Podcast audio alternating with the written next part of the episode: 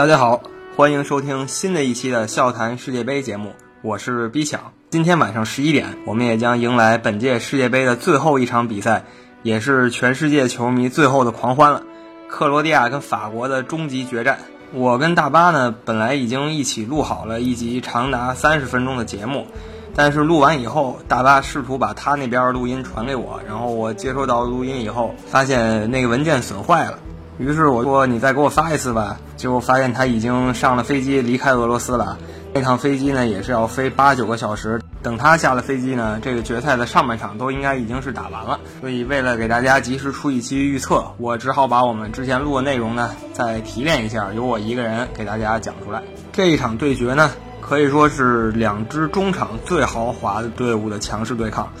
先来说一下这两个队的整体走势吧。在两三个月前啊，世界杯的热度还没起来的时候，我们当时就觉得法国队很有希望进决赛。最后也不出所料啊，克罗地亚那边呢相对黑马一些，因为当时觉得克罗地亚的实力进八强是没有问题的，进四强呢要看对手是谁。然后觉得四强呢，基本是他的上限了，但也没想到啊，他最后一路过关斩将，也是闯到了决赛。不过他晋级决赛这一路呢，遇到对手的确也没有法国队遇到对手这么困难，所以这也是克罗地亚在这届世界杯上第一次遇到顶级强队。之前的阿根廷呢，还有英格兰都是强队吧，离顶级还稍差一些。啊，这几天也看到各种社交网络上多了好多什么所谓克罗地亚三十年老球迷吧。当然，这个段子呢，在克罗地亚身上不好使，因为克罗地亚这个队伍啊，它也刚刚成立二十多年，还没到三十年呢。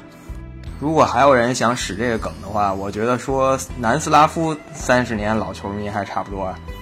然后再畅想一下南斯拉夫假如还存在，现在阵容有多豪华，聊聊南斯拉夫足球的情怀，毕竟人家以前也是世界一流强队。克罗地亚从南斯拉夫分裂出来以后啊，也不是第一次有这么好的表现了。九八年的时候，他们打入了四强，但是没能杀进决赛，在半决赛淘汰他们的就是后来成为那一届世界冠军的法国队。大巴呢非常欣赏一个球员苏克，当时就是在克罗地亚阵中。那一代球员呢，经过了二十年，现在已经不知去向了。当时在电视机前支持他们的小球迷们，则成了现在的克罗地亚队。他们也遇到了新生代的法国队。看看新一代克罗地亚的球员能不能为他们的前辈报这个一箭之仇啊？那刚才简单说了一下两队的历史恩怨，因为克罗地亚足球队呢也真没什么历史，所以恩怨也就不会太多。那我们现在回到战术上，看一下两队有可能排出什么样的阵容。第一个问题就是法国队主教练德尚会不会换一套首发？那我们觉得呢，这个可能性是不太大的，因为他一届世界杯走下来，这套阵容也是磨合的越来越好。到半决赛跟比利时那场比赛的时候呢，基本上各个位置也都配合的非常有默契了，所以看好他们继续排出同样的阵容。德尚这个教练呢，开场喜欢 XGBT 啊，什么意思？大家自己联想一下，不能说出来，否则会被和谐。他之所以能一直走到现在，主要还是说，就算他们胡踢，阵中那些有天赋的球员，有时候可以靠个人能力解决比赛。而反观克罗地亚呢？想赢，只能靠这一套首发取得胜利，出奇制胜的可能性，或者说靠个人高光的可能性，相对小一些。说到出奇制胜啊，不得不提到两年前的欧洲杯，当时呢就是现在这支法国队和 C 罗领衔的葡萄牙队争夺冠军。比赛呢也是进行到一百一十多分钟，葡萄牙的一个替补球员埃德尔，就是我们在节目中多次崇拜过的埃德尔大帝站了出来，来了一脚技惊四座的远射。将比赛杀死了。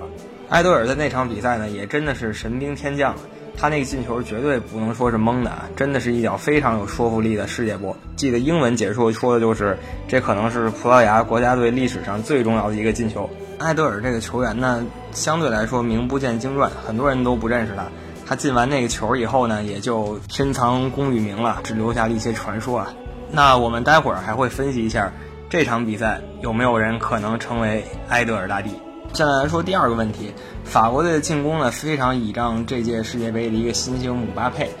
那我们来看姆巴佩在这场决赛上有多大发挥的可能性。我跟大巴呢也是大概在一年半到两年之前关注的这个球员，他当时也是在摩纳哥队踢球，然后有一届欧冠踢得特别好，然后让很多球迷都认识了他。可能有一些朋友喜欢玩足球经理这个游戏，他们可能认识姆巴佩认识的更早，毕竟这是一个典型的 FM 妖人吧。那 FM 就是足球经理的简称。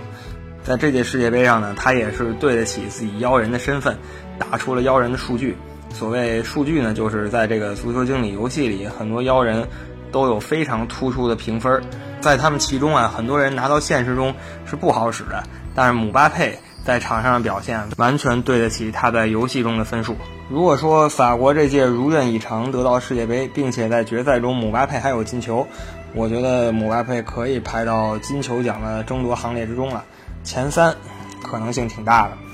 如果只是法国队拿了冠军，姆巴佩没有进球，那我们也觉得法国队的格列兹曼。评选金球奖的可能性会更大一些，因为他已经在今年拿到了一个大赛冠军，就是欧洲联盟杯，这个是姆巴佩没有的资本。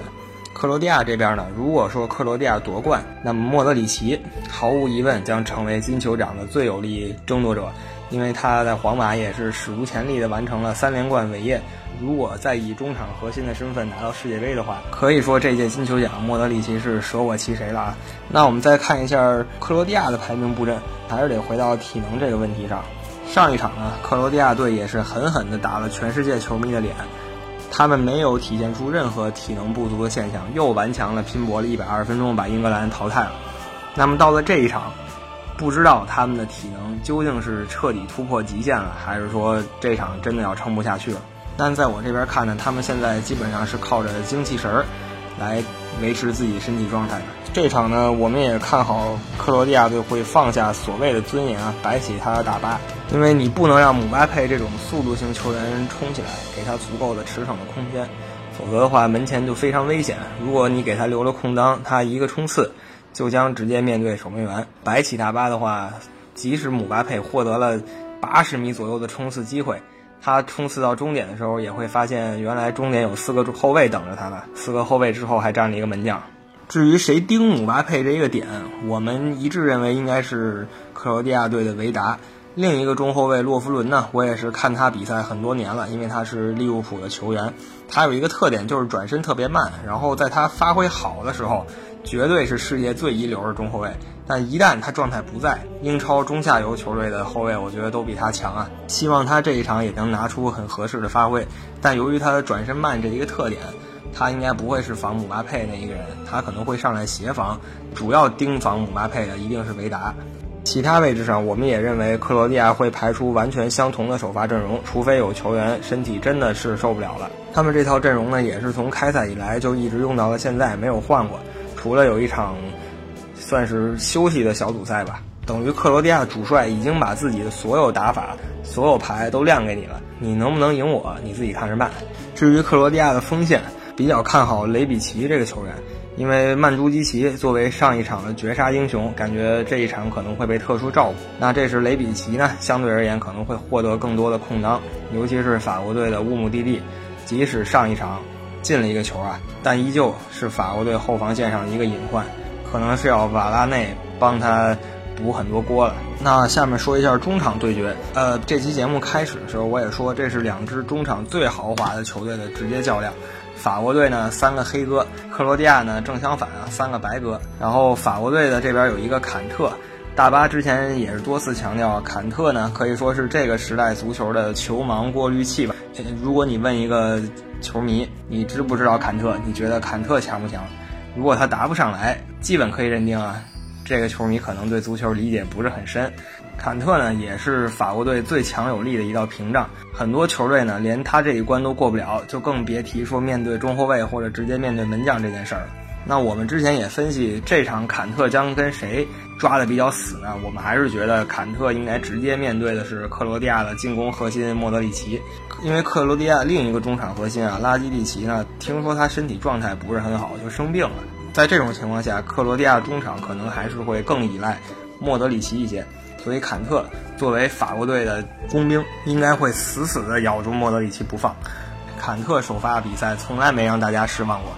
真的是从来没有，坎特是支持这支法国队走到现在的唯一球员吧？那么两边的排兵布阵大概也说完了。回到刚才提到的一个话题，谁有可能是这场比赛的埃德尔？所谓埃德尔呢，就是那个神兵天降的球员吧。克罗地亚出现埃德尔的可能性相对来说更大，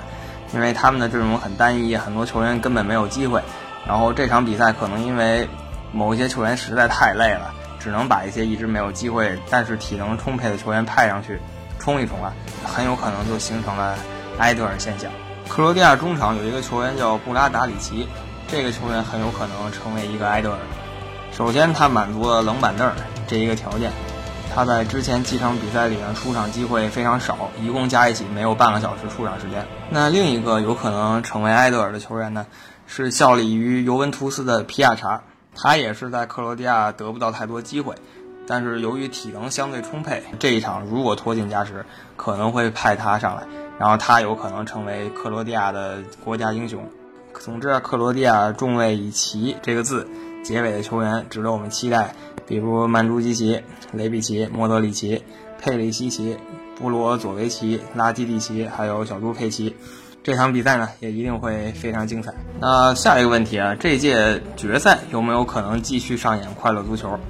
那我们也知道，这届世界杯呢主打都是前锋，由于前锋拿球机会多了，所以射门机会自然也就多了。不像以前中场球员会不停的倒脚，使前锋射门机会很少。那这一次呢，也是出现了。巴舒亚伊、斯特林等等这些让全世界球迷都认识的快乐足球先生吧。至于法国队和克罗地亚这一场呢，法国队的博格巴相对而言有可能成为一个快乐足球球员，还有法国队吉鲁也是有这个潜质的。不过吉鲁呢，整体气质上比较严肃，博格巴呢，整体气质比较搞笑了，尤其是他那个 dab 的庆祝动作。那我们也看看他这一场有没有机会在全世界球迷面前做出他的 dab 庆祝动作。那法国队最值得关注两个球员，我们也介绍了，一个是高大的黑哥们儿博格巴，另一个是非常矮小，而且看起来老实巴交、没有什么攻击性的无敌球员坎特。那我们说一下法国队哪些球员可能成为埃德尔大帝？法国队这边除了姆巴佩、吉鲁还有格雷兹曼这三个每场首发的攻击手以外啊，他们其实有很多牌可以用。巴塞罗那的奥斯曼登贝莱。刚刚转会马德里竞技的勒马尔，还有有可能加入利物浦的费吉尔，这三个球员呢都是速度型球员。如果说耗到加时赛的话，法国队很可能派上他们去最后搏命，因为他们有速度有体能，给克罗地亚防线可以造成很大的麻烦。这三个人都有可能成为今晚的埃德尔。不过他们跟埃德尔的差别就在于，他们目前都挺有名气的，不像埃德尔当时真的没什么人认识他。还有一点呢，就是两边的中后卫。其实也都有可能进球，比如上一场绝杀比利时的乌姆蒂蒂，还有利物浦的中后卫洛夫伦，他在利物浦呢也不止一次头球绝杀过，也算是一个带刀侍卫，所以定位球也可以是两队进攻的手段之一。尤其是克罗地亚，因为体能明显是要比法国差一些，所以奔袭起来，在法国这边可能占不了太大便宜。整个说了很多，比如排兵布阵，谁是埃德尔，然后可能进球球员这些。那最后说一下两队的心态问题。法国这届世界杯呢，真的是志在必得了，因为欧洲杯的失利让他们非常不爽。如果这届又拿了亚军，我觉得格里兹曼可能是要疯了啊。那克罗地亚这边呢，他们打到决赛已经是完全超出了他们的预期。自然，克罗地亚也是非常想拿世界杯冠军的，但是他们比法国更容易接受亚军一点吧。法国这一届踢下来没有遇到绝对的考验，所有比赛都是九十分钟就解决了。而克罗地亚这边呢，虽然遇到对手绝对实力都没有法国对手那么强，但是他们每一场比赛都是在加时逆转取胜。因为打加时赛不光是一个身体上的考验，更是一个心理素质上的考验。克罗地亚能连续三次在加时赛或者说点球大战中淘汰对手，这个绝对不是一个巧合。所以，如果这场比赛又被拖进了加时，我们就看好克罗地亚胜。世界杯的决赛呢，一向踢得非常保守，决赛一般都是小比分。唯一一场算是大开大合的呢，就是九八年法国三比零巴西的决赛。但是那一场比赛呢，至今有人说是一个黑幕，所以我们就不考虑它了。每一届决赛啊，都会有很多悲情英雄成为冠军的背景，比如九零年的球王马拉多纳，九四年的罗伯特巴乔。零二年脱手的卡恩，零六年不用说了，齐亚内，一零年的荷兰三棍客，还有一四年的梅西。很多时候呢，因为一念之差，对方会取得一个进球，然后就会牢牢地守住这个领先优势，导致遗憾的错失举起大力神杯的机会。所以这么多届决赛回顾下来，我跟大巴呢一致认为这还是一场小比分的对决。两种情况，第一种是法国一比零拿下克罗地亚，第二次举起大力神杯；